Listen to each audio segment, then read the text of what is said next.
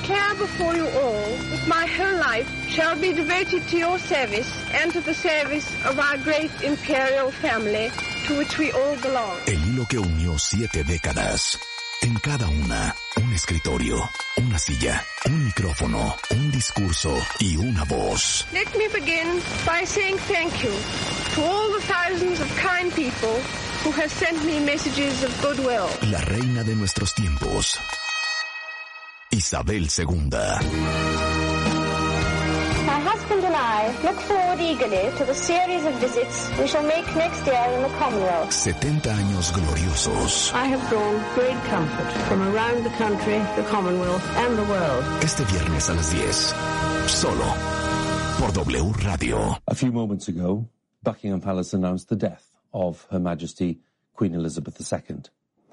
The palace has just issued uh, this statement. It says the Queen died peacefully at Balmoral this afternoon. The King and the Queen Consort will remain at Balmoral this evening and will return to London tomorrow. Within the past few minutes, Buckingham Palace has announced the death of Her Majesty Queen Elizabeth II. I declare before you all that my whole life, whether it be long or short, shall be devoted to your service and to the service of our great imperial family to which we all belong.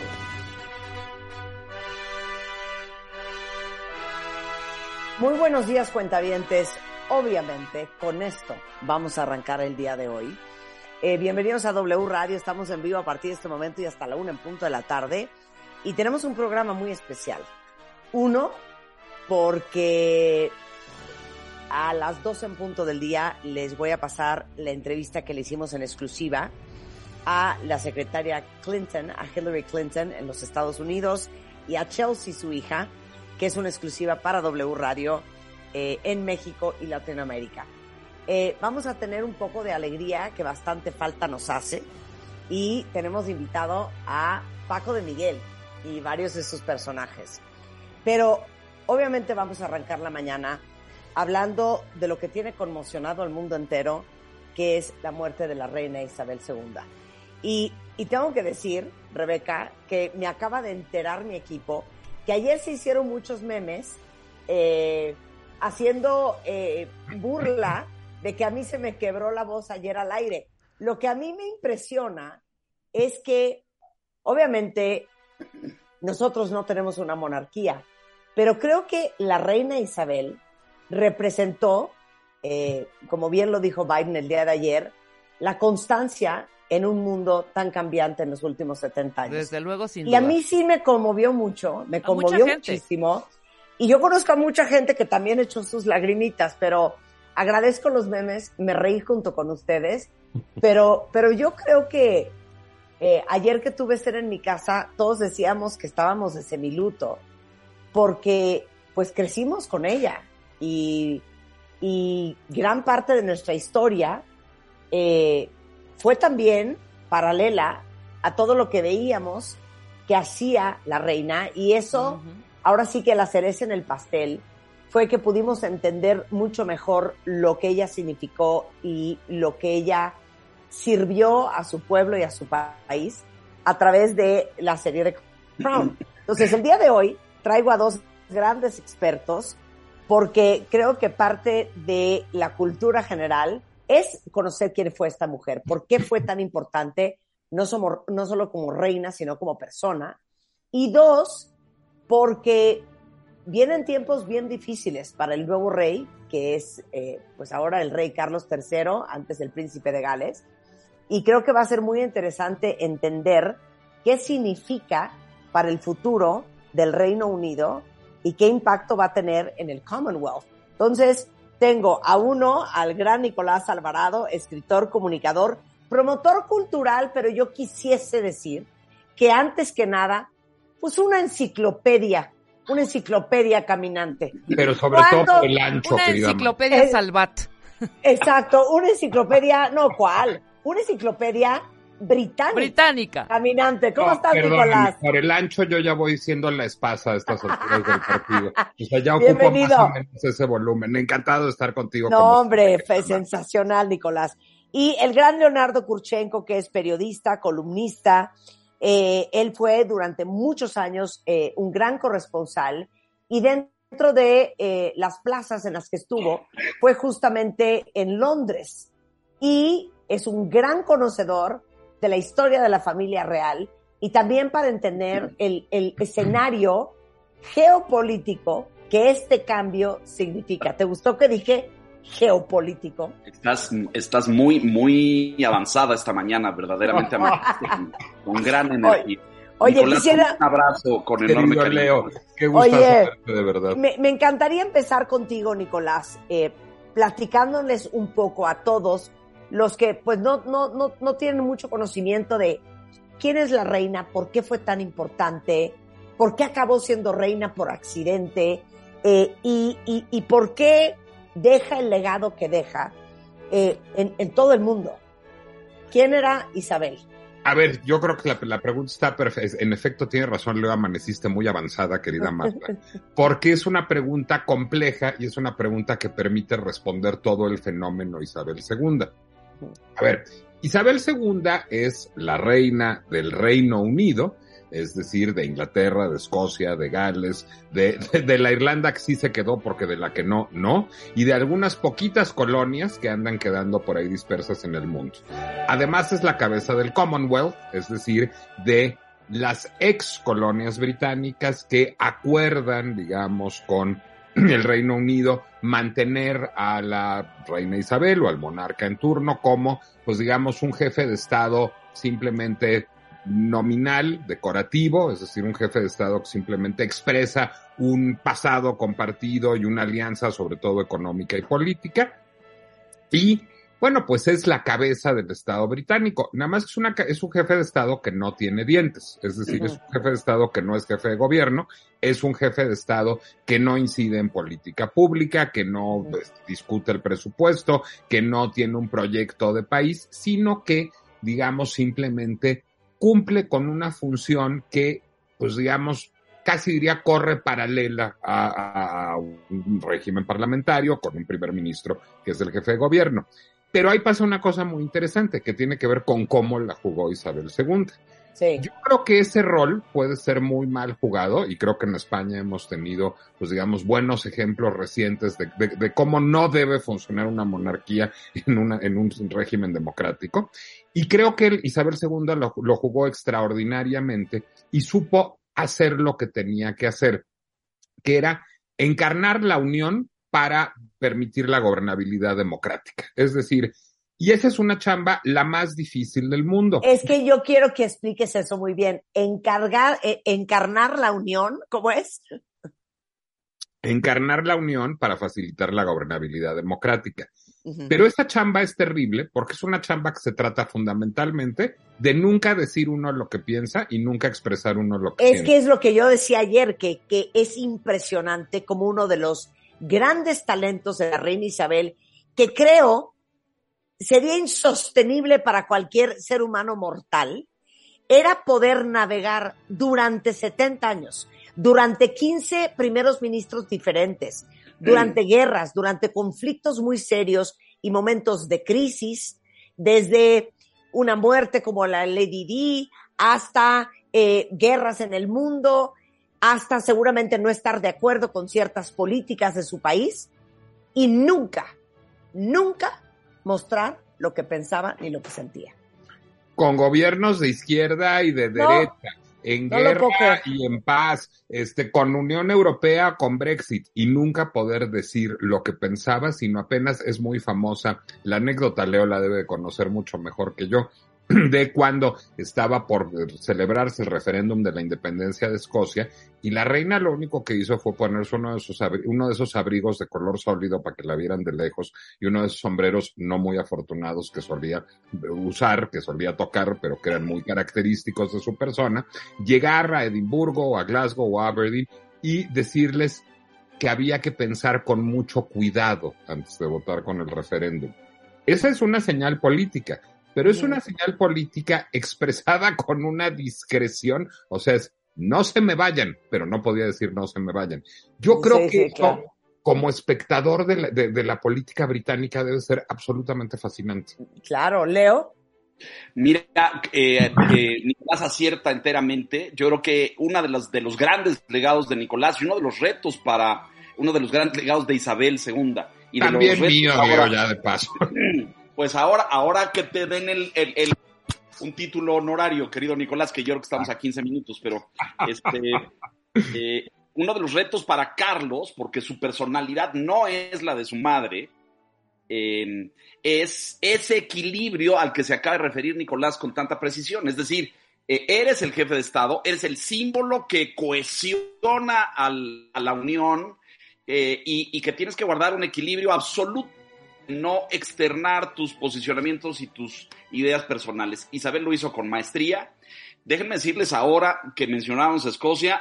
Escocia tiene previsto un referéndum eh, nuevo en el 2023. Escocia, que votó a favor de permanecer dentro de la Unión Europea cuando el Reino Unido se salió con, con el Brexit, eh, realizó ya un plebiscito, esta anécdota que contaba Nicolás, que eh, ganó el no salirse del Reino Unido de la Gran Bretaña, eh, y, celebrará otro plebiscito en el 2023. Así es que eh, Carlos III, de ya, de inmediato, una serie de retos y de desafíos pa- para mantener unido pues al- a, la Gran Bretaña. Oye, y, y- y regresando al punto de que ella lo hizo con, con- con gran talento y ahora sí que Grace, como decía ella, Grace under pressure, eh, que nunca se le notara lo que verdaderamente opinaba y ser el pegamento para todos indistintamente de lo que pensaran, lo que sintieran, de qué lado estuvieran. Nico.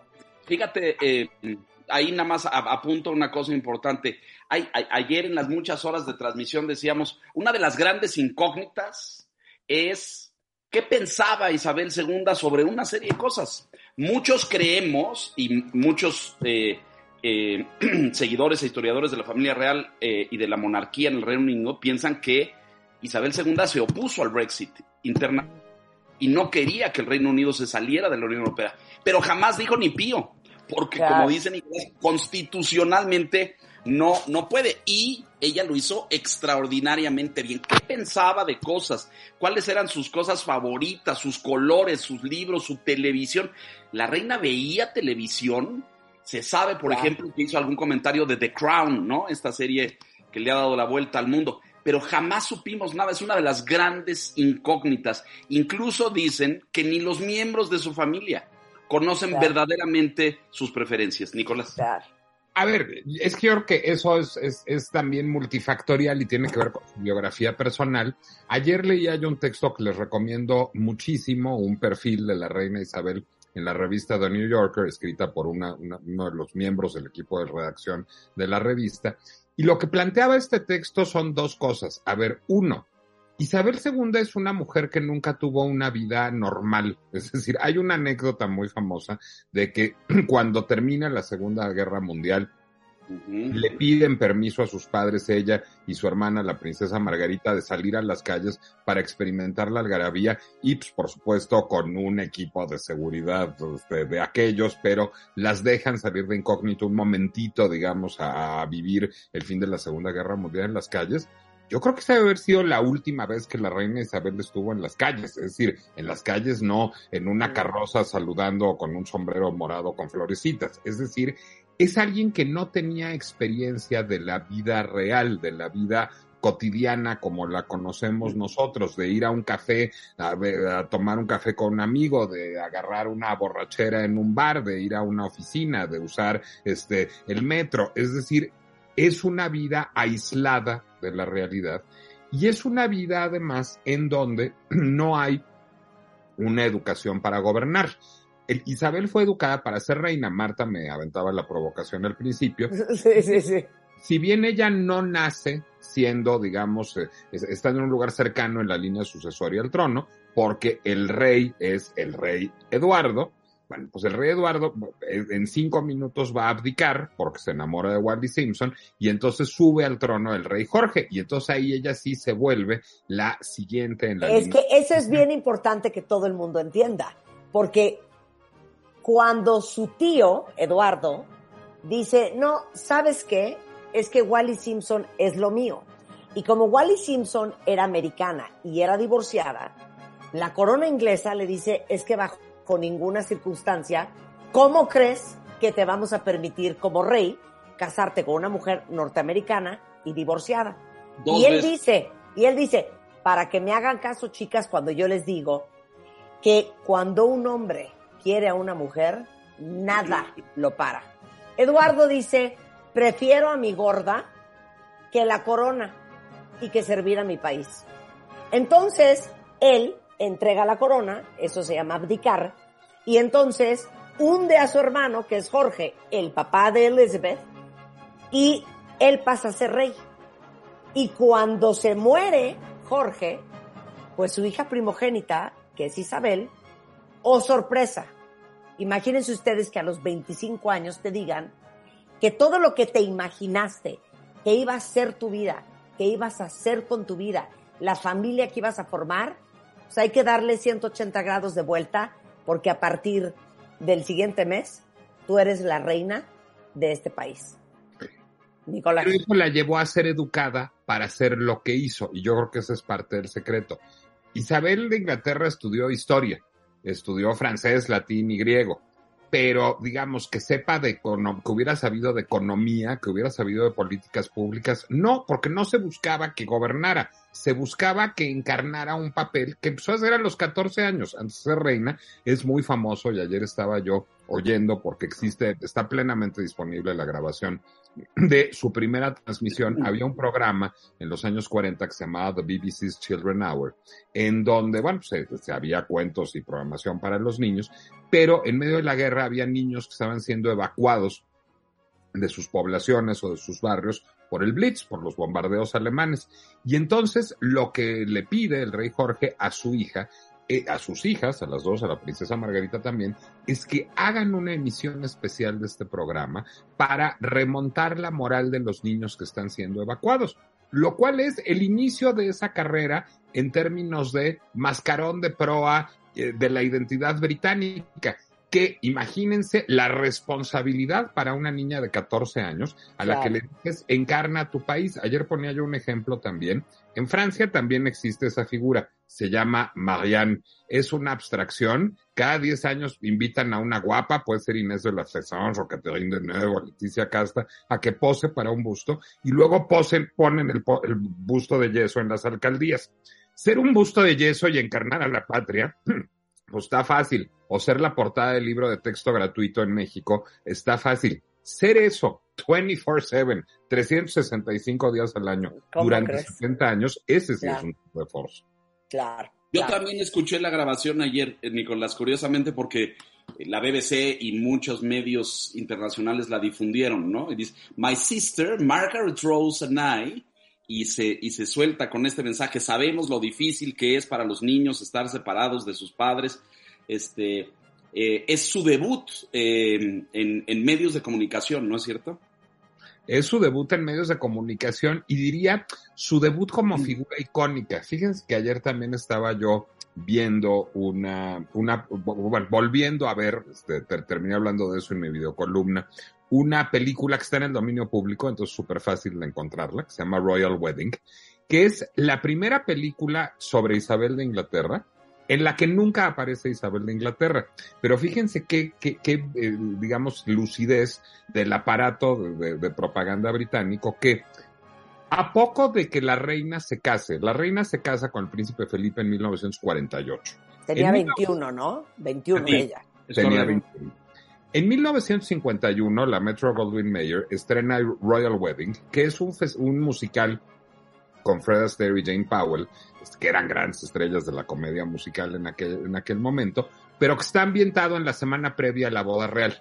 Y es la historia de dos hermanos que se enamoran de este, do- dos hermanos estadounidenses, que son estrellas de la comedia musical, que se enamoran de dos británicos y que emocionados por la algarabía, por el júbilo de la boda real, terminan casándose ellos también. Y los dos británicos son Peter Lawford, que era un aristócrata británico en la vida real devenido estrella de cine, y Sarah Churchill, la hija de Winston Churchill, que era bastante mala actriz y bailarina, pero que tenía la evocación, digamos, de la identidad británica puro. Esa película, que además es muy un musical muy entretenido y tiene a Fred Astaire bailando por el techo, es una brillante pieza de propaganda que lo que está comunicando al, y que debe haber sido negociada hasta los dientes entre la Metro Goldwyn Mayer y la corona británica para decir, tenemos una princesa, es joven, es guapa, concita el entusiasmo de la nación, nos representa, nos hace sentir más británicos y más unidos y pronto reinará y tiene a su lado al primer ministro que también tiene un linaje que encarna al Reino Unido. La, la película es brillante y lo que te muestra es esa construcción, es una construcción también, no estés de acuerdo Leo, porque además tú lo has de haber visto allá, es una construcción colectiva, es decir, hay, un gran producto de comunicación que se llamaba Isabel II, que fue extraordinariamente bien manejado a lo largo de 70 años. Esta es una de las grandes claves de ese reinado, Nicolás, me parece. Ese, e, ese aparato que conocemos como The Royal Household o la, la Casa Real, el aparato de la monarquía, estos engranajes que han tenido que enfrentar eh, docenas de crisis y vendavales a lo largo de las décadas en el siglo pasado y en el presente, eh, logró construir a este, es, feo decir producto, pero a esta imagen pública que encarna los valores y el símbolo de unidad nacional.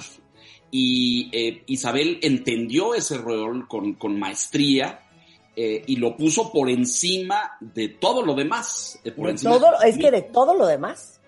Eh, se le acusó por años de ser extraordinariamente fría y distante con sus hijos, por ejemplo, porque ella abocaba su tiempo y su energía a su rol de jefa de Estado. Se pasó interminables horas leyendo los papeles y documentos que le enviaban en, los famosos portafolios rojos de Red Cases del, gobierno y del Parlamento para revisar actas, leyes, iniciativas, eh, eh, proclamas, etcétera.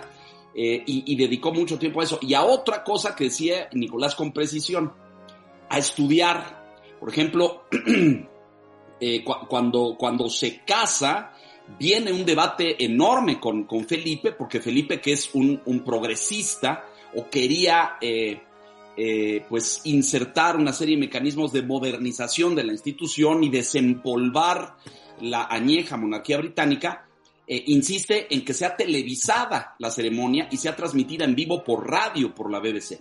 Y esto crea un debate eh, brutal al interior del comité y del arzobispo de Canterbury. Este, Isabel está dudosa. Felipe insistía en que se televisara. Hay una película, de hecho, al, respecto. Em, y finalmente coinciden en esto. Isabel se apoya mucho en Winston Churchill para, para entender su rol constitucional, cuáles, cuáles son las fronteras de su papel, qué sí puede hacer, qué no puede hacer, dónde están los límites de su ejercicio. Em, eh, al paso de los años, por ejemplo, el asunto de los dineros, Nicolás se convierte en otro tema, porque el presupuesto o lo que se llama la bolsa privada de su majestad, el dinero que el gobierno británico le entrega a la monarquía para los gastos, de eh, los palacios, los castillos, las actividades de la familia, etcétera, al paso de las décadas se fue reduciendo y se fue regulando y normando. Y esto, pues, eh, causó asperezas, causó molestias, eh, estos sentimientos de pensar que tenían derecho irrestricto a eso. Y fueron aprendiendo, fueron entendiendo que la, vean lo que pasa hoy en la mañana, es muy importante, lo, lo relato rápidamente, Marta. Carlos llega a Londres, desde Escocia, desde Balmoral, donde todavía está el cuerpo de su madre. Llega a Buckingham para empezar una serie de actividades, para tener una reunión con la nueva primera ministra. La proclama finalmente como rey Carlos III, sucederá mañana sábado. Pero lo primero que hace es sale a la calle frente a las puertas del Palacio de Buckingham y saluda a la gente que le externa sus condolencias y su luto es impensable hace 70 años o hace 80 años. Los, monarcas, ¿no es cierto? Estaban dentro de los palacios. Isabel nunca salió a saludar a la gente por el luto de su padre, y mucho menos su padre cuando murió el suyo. Y así, hoy se entiende esta institución como mucho más cercana a la ciudadanía, dependiendo, fíjate, no, no son electos, pero dependen de la aprobación pública. 100%. Y, y, y yo quisiera regresarme un poquito, porque justamente hoy que entrevisté a Hillary Clinton y a Chelsea eh, sobre la serie Gutsy, estaba yo pensando mientras que los escuchaba los dos, que creo que la reina Isabel ha sido un gran ejemplo de una gutsy woman. Imagínense ustedes, todas las que están en pareja, eh, que se vuelvan reinas, sin embargo, que tu esposo, que en el caso de ella es eh, Felipe de Edimburgo, no se vuelve rey. Él es simplemente el, príncipe de Edimburgo y el príncipe consorte. Y uno de los momentos más complicados de su relación de pareja fue cuando Elizabeth tiene que informarle a su marido que sus hijos no van a llevar su apellido, que los hijos que él procreó con ella no se pueden apellidar Mountbatten, que tienen que llevar el apellido de ella, que es Windsor. Y ese es uno de los muchos conflictos y crisis que tuvieron que manejar en su matrimonio como pareja durante estos 70 años. Y que para ella requería un talento especial mantener esa relación con el príncipe, con su marido, y que como hombre, la semana pasada que hablamos en el programa con Evan Mark Katz, de eh, las mujeres que intimidan a los hombres, imagínense ustedes lo que es estar casado con una de las mujeres más poderosas del mundo, con una de las caras más conocidas en el mundo, y tú ser el satélite de ese sol y siempre el actor secundario, a tal punto que si ustedes ven videos e imágenes, la reina siempre camina adelante y el príncipe siempre camina atrás. Nicolás. A ver, yo te diría, yo no sé si definir a, a Isabel II como una mujer de agallas, sino como una mujer de dignidad, y te voy a decir por qué. Porque me suena justamente a un término muy gringo, este, muy ajeno, digamos. Pero de muchos pantalones. No, de muchos pantalones, pero es que, pero es que los británicos son de falda de tweet. O sea, lo que quiero es, yo creo que la reina, hay, hay una canción de George Gershwin que es muy divertida, que se llama Stiff Upper Lip, que lista todos los clichés, digamos, del temperamento británico. O sea, Stiff Upper Lip mantén el rostro impasible ante, ante la adversidad. Muddle through, lograremos salir de esta. Es decir, hay un espíritu de contenida y discreta resiliencia en el temperamento británico, en donde básicamente uno lidia con lo que le toca en la vida. A uno le toca el bombardeo de los nazis, o a uno le toca la muerte de Diana de Gales, o a uno le toca el Brexit, o a uno le toca eh, The Troubles en Irlanda, es decir, le toca la, una guerra este, eh, intestina, identitaria en su territorio y religiosa, y uno hace lo que tiene que hacer, uno cumple con su tarea, uno se... Oye, qué bonito, qué bonito. Es muy británico. Es uno decir, hace lo que tiene que hacer. Yo, es más, que- es más, déjame, déjame interrumpirte rápidamente por favor. para decirte eh, esto que decía eh, la reina Isabel y lo voy a traducir al hilo, pero decía, todos los días es un nuevo comienzo y sé que la única forma de vivir mi vida es tratar de hacer lo correcto, de mirar largo plazo, de dar lo mejor de mí en cada día y poner mi fe en Dios. Pero eso que decía ella es un poco lo que dices tú, el deber ante todo y ante todos. Pero fíjate, cuando, cuando decimos, y, y es bonita la distinción, cuando decimos gutsy, cuando decimos alguien que tiene agallas, es alguien que quiere hacer cosas, que quiere cambiar cosas, que Sí. quiere transformar cosas, que quiere subvertir. Que Te la pago, te la pago, te la pago. Y la reina, justo, y de, de lo que se trata, yo no sé si ella quería subvertir cosas este, en su cama o en sus este, libros de cuentas, pero en su función de Estado, lo que ella tenía que hacer era preservar, mantener, conservar, seguir la tradición, impulsar el protocolo. Y esa es una chamba muy difícil, porque te, o sea, es, como, digamos, algo que te frena todo el tiempo a cualquier cosa que, pues, suponga estar vivo. Claro. Vamos a hacer una pausa rapidísimo, denme dos segunditos, Leo y, y Nicolás, y regresamos eh, con un poco del pasado, pero también con qué va a pasar en el futuro en un momento económico y político muy complicado para el nuevo rey Carlos III al regresar en W Radio. No se va. Escuchas a Marta de Baile por W Radio 96.9.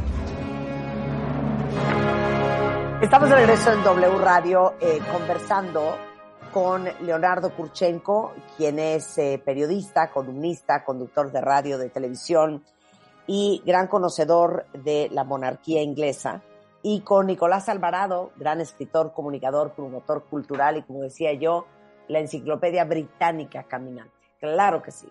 Y estamos hablando de quién fue la reina Isabel. Ya hablamos un poco de la historia, de cómo acaba siendo reina por accidente y eh, su matrimonio, eh, su vida familiar.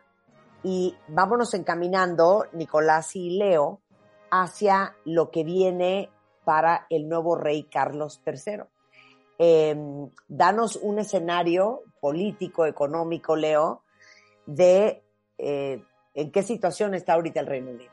La Gran Bretaña enfrenta una crisis eh, severa, tal vez como, como no hayamos visto, yo me atrevería a decir, desde los 70 con las huelgas de los mineros que rompió la muy enérgica Margaret Thatcher en el 79-80. La Gran Bretaña enfrenta una crisis económica, financiera, eh, producto y consecuencia de eh, lo, los políticos eh, a favor del Brexit en el Reino Unido no lo aceptan, pero pues en el financiero nosotros lo pronosticamos mucho, es decir, la salida del acuerdo comercial de la Unión Europea iba a traer una serie de consecuencias en, en, en, tarifas, en aranceles, en acceso a productos, a bienes, en devaluación de la libra esterlina, en una serie de cosas. Hoy eh, la, la, la, Gran Bretaña enfrenta niveles de inflación superiores al 20%, escuchen ustedes, nosotros estamos aquí en 8.5, el Banco de México pronostica entre 9.5 y 10 para final de año, la Gran Bretaña tiene el doble en este momento y tal vez para noviembre, diciembre puedan llegar a 22%, o sea, es, es un tema serio. Y no es el más grave, el más grave es el energético. Eh, tarifas eh, de, de, de, luz y de gas, ahora que se aproxima el invierno, con eh, aumentos de hasta el 80%. Entonces, la nueva primera ministra, la señora Liz Truss, que como ustedes saben no llega producto de un proceso electoral, no fue votada en las urnas, llega por una crisis al interior del partido eh, conservador que cuestiona el liderazgo de Boris Johnson, el, el, saliente primer ministro, lo retiran como líder y esta señora es electa entre los miembros del Partido Conservador para ser la nueva líder. Fue presentada ante su majestad la reina, es la última imagen en vida que tenemos de Isabel II recibiendo a Liz Truss en, en Balmoral, en el castillo de Balmoral en Escocia el pasado martes. Así es que enfrentan una crisis severa en términos financieros, económicos, energéticos. Y evidentemente, pues eh, hay otra serie de temas políticos, una gran efervescencia por eh, este cambio de liderazgo en el Partido Conservador.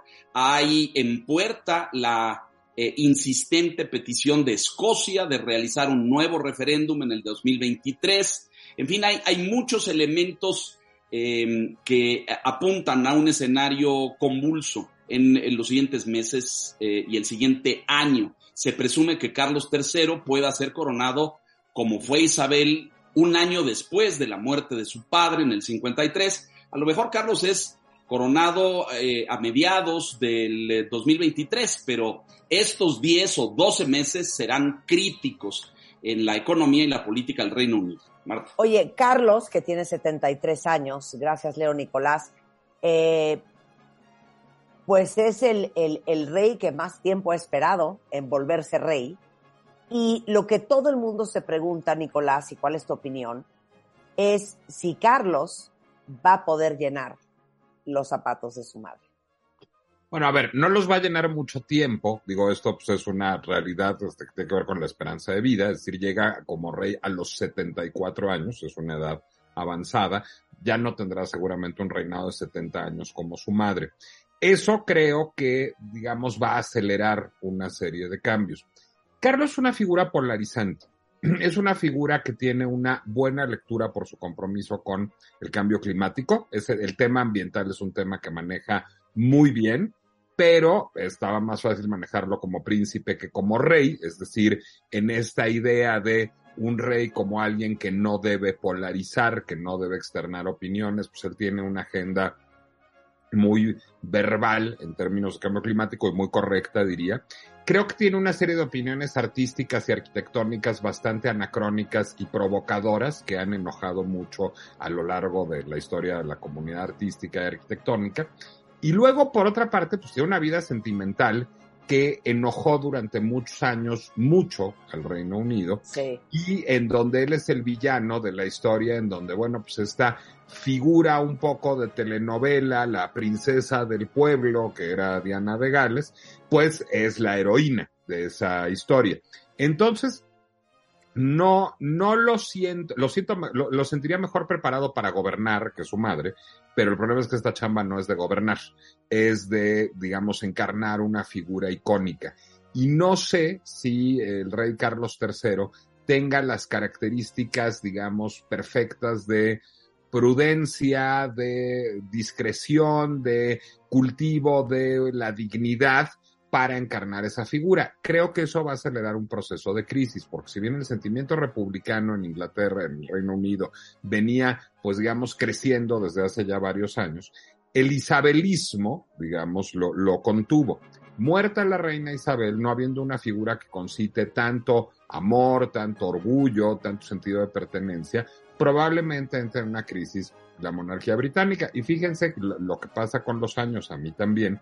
Yo que toda mi vida fui antimonárquico y que me pareció una institución dispendiosa, obsoleta y frívola, creo que en el caso particular de la monarquía británica es tremendamente útil y es un factor de gobernanza muy importante y es un factor que apuntala un régimen parlamentario que es muy sólido, pero que al mismo tiempo pues tiene que gobernar en un, en un, en un estado plurinacional y en un sistema de partidos en frecuente pugna con una población étnicamente diversa. Entonces, no creo que sea una buena idea la crisis de la monarquía británica para su democracia parlamentaria y la veo inminente. No Gracias a los dos. A ver, Leo, ¿tú qué opinas? Yo creo que eh, el, el eh, la principal tarea de Carlos eh, los siguientes dos o tres años, coincido con Nicolás en que probablemente no tenga un reinado largo, extenso. Hay paralelismos ahí con Eduardo VII, eh, que sucede a, a, la reina Victoria después de un reinado de 63 años. Ese señor reinó de 1901 a 1910, solo nueve años. También llega al trono arriba de los 68, 70. Pero la principal tarea de Carlos los siguientes dos años será evitar esta crisis de la monarquía de la que habla eh, Nicolás. Es decir, hacer una transición suave. Los Windsor ah, se han profesionalizado en esto al paso de las décadas y de los últimos 100 años, porque pocas crisis eh, no han tenido, han tenido muchas el cambio del apellido en la Primera Guerra Mundial, la sobrevivencia de la crisis de abdicación a la que se hacía referencia al inicio de esta transmisión, eh, la crisis de Margarita y el novio, los hijos y los escándalos, eh, Felipe y, sus correrías, en fin, ha habido muchas crisis que han logrado eh, superar, que han logrado acomodar en estilos y formas es una monarquía que gradualmente ha tenido que irse modernizando y entender que tiene que tener un rol mucho más cercano a la ciudadanía y a la gente. Por eso hacía yo mención de esto de Carlos hoy en la mañana afuera de Buckingham saludando a la gente, dándole la mano, recibiendo las condolencias, estando muy cerca de la ciudadanía. Entonces, creo que existe la, la, la potencial crisis de la monarquía, Ciertamente el movimiento republicano ha crecido. Ida o desaparecida Isabel, este sentimiento de identidad nacional que los vinculaba a su monarca, puede no eh, renovarse con Carlos III, eso es cierto. Y Carlos no tiene, no está en su temperamento, no es un hombre carismático eh, de naturaleza, eh, no tiene las herramientas y las, las competencias para concitar entre la población ese respaldo y ese apoyo, como su madre, con su discreción, su estilo reservado, eh, muchas veces frío, pero constante, estable, siempre al servicio, eh, lograba. Entonces, yo creo que hay muchas cuestionantes sobre la mesa. Hay una, hay una tormenta en el Parlamento por la crisis del liderazgo. Boris Johnson dejó al gobierno y al Parlamento envueltos en una serie de frivolidades y de gastos superfluos y de, y de una política eh, orientada al populismo que no ha resuelto los problemas de fondo.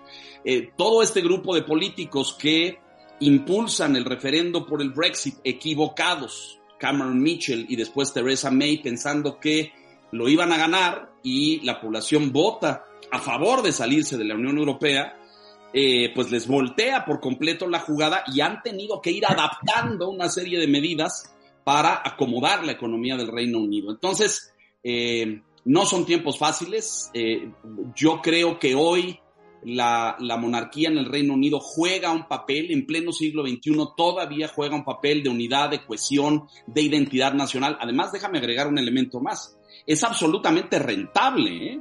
porque lo que genera la visita de los palacios, el merchandising del todo lo que venden, eh, las eh, figuras, todo esto es enormemente rentable. Los turistas que pagan boleto para entrar las visitas de los palacios y los castillos dejan eh, cantidades importantes. Entonces, la monarquía juega un rol y tiene un sentido incluso en el siglo XXI. Vamos a ver si Carlos es capaz de asumir ese rol y de proyectarlo a la nación. Claro. Imagínense ustedes que la aprobación de la reina era de 85%. Uh, la de Carlos es del 41%. De hecho, eh, hoy, a las 12 del día, hora de México, que son las 6 de la tarde, hora de Londres, dará su primer discurso oficial. Carlos III, como ya rey de Inglaterra, seguramente eh, Carlos Loret a la una en punto de la tarde tendrá también esa información para ustedes. Y bueno, son 10 días de luto, Nicolás. Diez días de luto con una ceremonia, pues digamos, muy coreografiada, con un ritual que, que, tiene pasos a seguir de manera muy importante. Leo ya anticipaba uno, hay primero una gira del nuevo rey por todas las provincias. Luego a mí me perturba enormemente todo lo que va a pasar con el cadáver. ayer que leía yo, digamos, la nota sobre... Va a estar vuelta y vuelta. No, pues lo llevan de Balmoral a Londres, pero luego lo velan en público tres días y, o sea, es una cosa, digamos, ayer lo que pensaba yo es, esta mujer sigue encarnando lo que tiene que encarnar, sigue cumpliendo con su deber, incluso muerta. O sea, el cadáver se vuelve una suerte de fetiche sociocultural que anda recorriendo todo el país para finalmente desahogar pues un, un, sentimiento nacional. Ayer le echaba yo un libro, ojo a un libro extraordinario que los recomiendo mucho, que se llama Morning Diana. Es un libro de ensayos este, sobre el duelo británico, sobre, eh, a, propósito de la muerte de Diana de Gales. Y bueno, la tesis central del libro es la muerte de Diana de Gales permitió, digamos, ejercer a, la sociedad británica hacer un acting out, ejercer performativamente una serie de tensiones culturales que estaban en la sociedad. Es decir, la reivindicación de el pueblo, de la diversidad, de las mujeres, de la agenda LGBT, de las clases populares, porque Diana de Gales encarnaba a esa figura reivindicadora de esas causas y de esos personajes. Y era, digamos, esta princesa un poco de cuento de telenovela.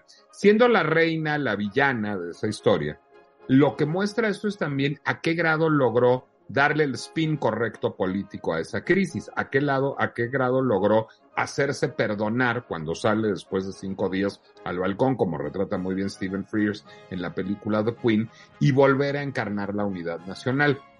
Será interesante ver digamos, qué permite expresar este duelo, este duelo nacional a los británicos cuando hay una crisis económica de ese tamaño, cuando hay una crisis política gigantesca, es decir, la salida de Boris Johnson fue muy polémica, Liz Truss no llega particularmente bien aspectada, los Tories no están en su, momento de mayor popularidad, pero eh, el, partido el, partido liberal tampoco, el partido laborista tampoco digamos, este, ha entregado muy buenas cuentas. Entonces, habrá que ver para qué le sirve al pueblo británico este duelo, para qué le sirve esta, ceremonia. Bueno, Nicolás Alvarado, ya sabes que soy tu fan, gran admiradora de tu sapiencia, de tu cultura y de tu inteligencia. Nicolás Alvarado, eh, Nicolás Alvarado, eh, que es Nicolás Alvarado Lector. En, Nicolás Alvarado Lectores Exacto, en Instagram. Y Leo Kurchenko, ¿qué te digo? Es un placer escucharte siempre. Sabes que no solamente te quiero, sino también te amo. Marta, Kurchenko. Que, no digas esto en, las ondas gercianas porque lo verán una cascada de, mensajes. Eh, no, pero todos de Sisi van a llover. E, e, exacto, de Sisi. Pero Sisi me deja amarlo. Leonardo Kurchenko es L. Kurchenko en Twitter, igualmente Leonardo Kurchenko en Instagram. Eh, muchas gracias a los dos. gracias, querida Marta, y qué gustazo, querido Leo. Abrazo, Nicolás, querido. Besos, Marta. Gracias. Oigan, eh, regresando del corte, ahora sí, nos vamos a reír sin parar. Porque déjenme decirles que va a estar con nosotros Miss Leti, Carito Acampa, la señorita Irma, Paco de Miguel es de The House, y más adelante la entrevista en exclusiva que le hice a Hillary Rodham Clinton, y a su hija Chelsea eh, para México y Latinoamérica solamente en W Radio. Y algo muy importante que todos deben de saber, eh, hablábamos el otro día de un, de un, de un tema eh, complicado que es el tema del alcohol y los niños. Y saben que el 42% de la población de entre 12 y 17 años consume alcohol. Eh, esta es una encuesta que hizo la encuesta nacional de adicciones, un dato imposible de tomar a la ligera y detectar a un menor que ingiere bebidas alcohólicas constantemente no siempre es fácil y creo que como adultos es nuestra responsabilidad observar, explicar, acompañarlos y sobre todo ser ejemplo. Y esta semana en la mesa extraordinaria que tuvimos con especialistas o sea, la cantidad de gente que, que me mandó mensajes por WhatsApp, en Twitter, en Instagram, de, de cómo los movió y cómo los cimbró esa conversación.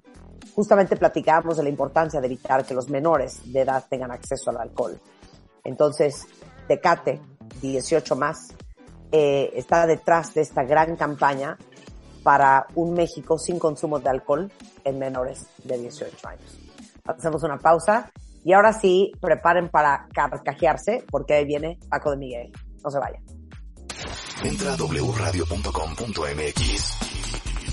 Checa más información de nuestros invitados, especialistas, contenidos y escucha nuestro podcast. Marta de Baile 2022. Estamos de regreso. Y estamos donde estés.